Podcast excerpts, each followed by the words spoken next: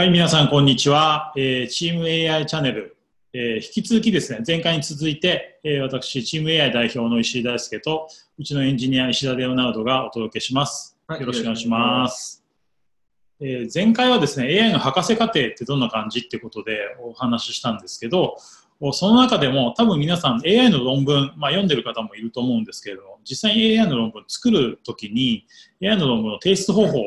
およびそのプロセスについて詳しい話を聞きたいんじゃないかなと思ったので、そこについてですね、まあ、レオナルドがやったことがあるので、えー、ヒアリングしてですね、いきたいと思います。まずこちらですね、えー、論点としては3つありまして、まず論文の構成についてお話をします。これはまあかなりこう決まったものがあって、まあ、そこにこう文章をあてがっていくという作業になると思うんですけれども、でその後作った後にどこで発表するかという問題ですね。で最終的にまあ生産性を高めるために使うと便利なツールについてご紹介したいと思います。まず論文の構成なんですが、えー、ここに書かせていただいている通り、えー、オープニングですね、こうサマリーになっているアブスクアブストラクト、そしてイントロダクション、そしてリレーティッドワーク、theory、experiment、conclusion というふうになってるんですよね。うん、うん、はい、そうですね。えっと、これが、あの、あの6点のあるんだけど、アブストラクトはあの最初に来るんですけど、これが最後に書けば方がいいと思います。なるほど。アブストラクトは、えーと、一番最初に読むものだけど、書くときは一番最後に書くと。うん、うん、そうですね。あのー、まあでもそ、そうすると、まあこれが後にね。うん、はい。で、まずイントロダクションってさ、これが、あの、まずあの問題はどの問題に解あの解決するとか、うん、今のこの研究の世界は何が、あのど、どんな問題とか、今の状況、あの、状態とか、それがまず書かないといけないですね。なるほど。えっ、と、これが今の自分の研究と他ののところに何が、あのー、なんだっけ、これ、あの、せあのー、どうしてこれが研究が進めるとか、うん、これが説明しないといけないですね。なるほど。はい。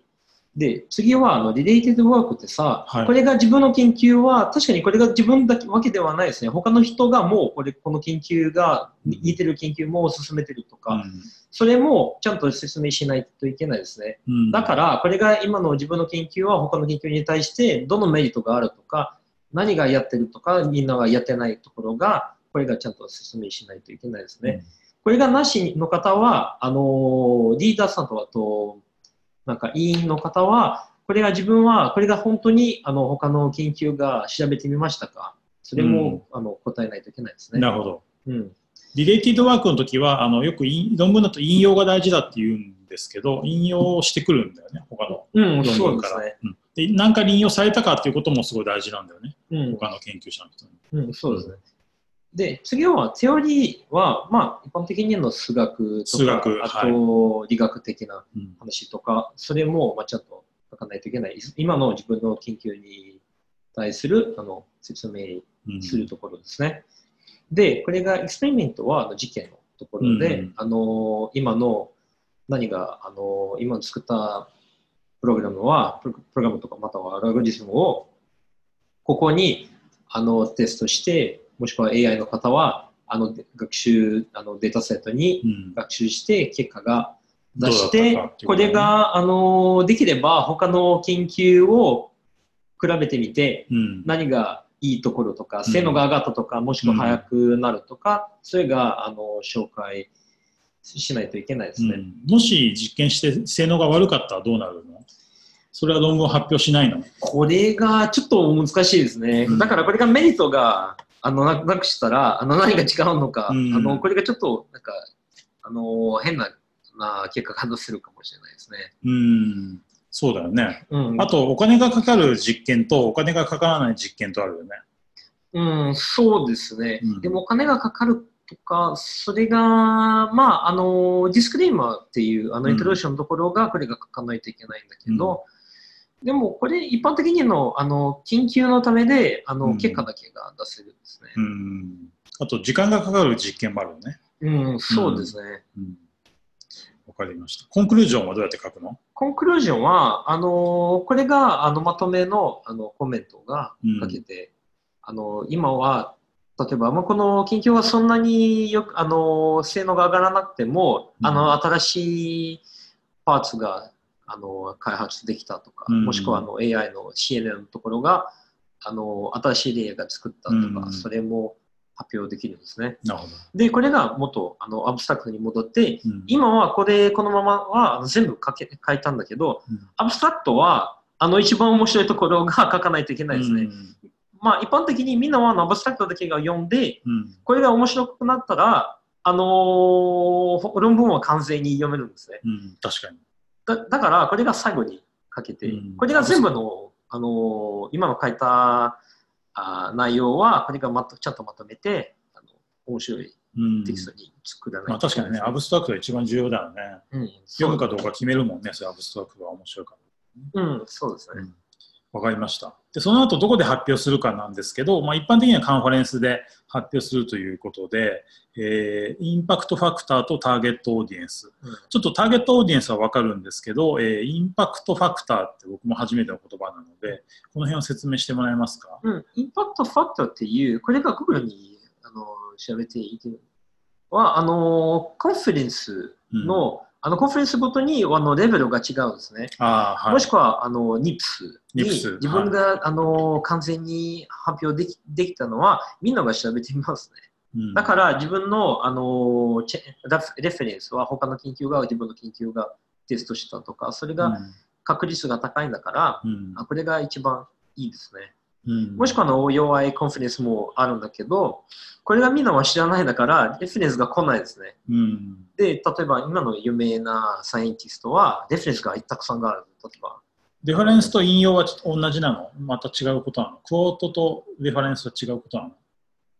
まあ、これは、あのー、まあ、まあ、違うかな。ほぼ一緒。ほぼ一緒ですね。ほぼ一緒ね。でも、これが前の、うん、あの、 related works に、これが書かないといけないですね。うん、例えば、あの、あの、ヤン・ルカン、あの、フェイスブックのヤン・ルカン先生は、まあ、なんか、たくさんが、レフェレンスが入ってるんだから、うん、だから、あの、いい、あの、研究者になりますね。つまり、インパクトファクターというのは、他の研究者に与えた影響のことを言うんですね。うん、確かに。なるほど。これがたくさんある研究がいい研究だっていうことになる。うん、そうですね。ハイインパクトファクトは、うん、あの、まあ、確か、あの、厳しくなるんですね。うん、あの、リビューとか。カンファレンスの選び方が結構大事だと思うんだけど、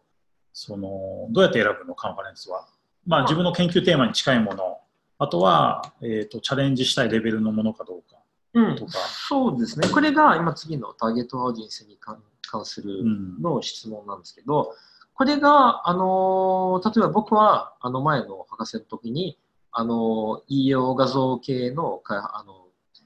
画像処理が、あの両方があの発表できるんですけど、うん、でもね、あの今のあの今の結果はどちらが一番いいとか、これが考えないといけないですね。うん、で、一つ前のところが、あのまあ、あのアルゴリズムの的な結果が与えてるんだから、あの画像処理系に選びましたね。うんうん、次はあのもっと医療系の結果ができてるからあの医療系の発表になります。そうだね。医療画像だと画像系出してもいいし、医療系で出してもいいよね。うん、でもこれが、全然反応が違うんじゃない？学会によって。まあ全然違うんですね。例えばあのがあの医療系の方は、あの数学があの、減らした方がいいですね。そうだね。全然あの意味がないとか、あのわからないところも多いし、うん、あと逆にすると、それも可能性があるんですね。うんうんうん、そうだよね。うん、そうですね。わかりました。あと最後、便利なツールなんですけど、まあ、これは本当に書くときに参考にしていただければなと思うんですが、 LaTeX、これはまあよく聞くよね。うん、あと、 ShareLaTeX、はい、あとインクス、 Inkscape、うん、えー、これベクトルを書くときに使う。あと、リサーチツールとして、えー、 Mendeley っていうの、これ我々の論文研究会でもよく名前が出てくるんですけど、あのかなりリリサーチの生産性が上がるみたいで、おすすめだということなんですけど、レオナルドは全部使うの？まあ、一応僕は LaTeX と、あの、 Inkscape はまたはあの、僕はイラストレーターが持ってるのかな。イラストレーターね。うん、はい。うん、あと、 Mendeley は最近最近はまあ、増えて、あの、コミュニティが増えてるんですけど、僕は ResearchGate もちゃんと使えるし、ああ、 ResearchGate ね。あと、 ScienceDirect は、あの、 closed なのに、あの、大学は、まあ、あの、ライセンスがあるんだから、これが、あの時がちゃんと使ってるんです。うん、あと、最近は arXiv がすごい一番便利なところと思うんですね。 ScienceDirect ってどんなサービスなの？これが、あの、 arXiv みたいなんですけど、うん、これがインデックスがありますね。ねうん、でもこれがライセンスが高いんだから、大学がいつも思ってるんですね。うん、でも、だから個人的にはちょっと使いにくいなるほど。Google スカラーは？これが、僕はあの時はあんまり使ってないです、ね。アーシブの方が使いやすい。うん、まあ、アーシブは一番。アーシブのさ、なんかいろいろ機能がついたらもっと便利になるもんね。うん、そうですね。これが。多分ね、コーネル大学が管理してるから、そんなになんかガンガンアップデートがあるわけじゃないよね、うん、はね。まあ、これがまあ全部あの入ってくるんですけど、まあ、ちょっと多すぎて、うん、あのサーチがちょっとやりにくいかなって。であと、ラテックスは、あのこれが HTML みたいな、あの論文を書き書くツールなんですけど、日本はあんまりちょっとあの一般的にはワードが使ってるんですね。うん、ワードね。うん。ラテックスは、今、先はの日本語サポートがあると思ってるんですけど、うん、でも国際的なこれがだとすごい便利です。でしたら、うん、あのテンプレートがあの学会からにもらえるんですね。うん、で、これがあの書くだけで、まあ、かあの綺麗にあのコンファレンスのフォーマットに対するも自動的にでできるんですね。なるほど特にあのあの国際会議あの学会にこれだってちゃんと試してみてくださいですね。シェアラテックスっていうのは何なの共同編集ができるの？まあ、ラテックスっていう、これが一般的にはソフトウェア、まあ、ワードみたいなものなんですけど、うん、これが設定はちょっとめんどくさいんだから、うん、シェアラテックスっていう、これがウェブ系のサービス。うん、これがこのままにあのテンプレートが入力して、なるほど。あのこれが書きやすいですね。あのサササービスは変わらないし、それまあすごい便利と思います、ね、はい、わかりました。ということで、AI の論文の提出方法とそのプロセス、あと生産性を上げるツールについてお話をしてきました。えー、最後ですね。我々のホームページは、えー、www.teamai.com ということで、お仕事の紹介もやってますので、キャリアのご相談なんかはこちらの方にお願いします。あと、ツイッターで私は情報発信してますので、また見ていただければなと思います。ということで、皆さんありがとうございました。またお会いしましょう。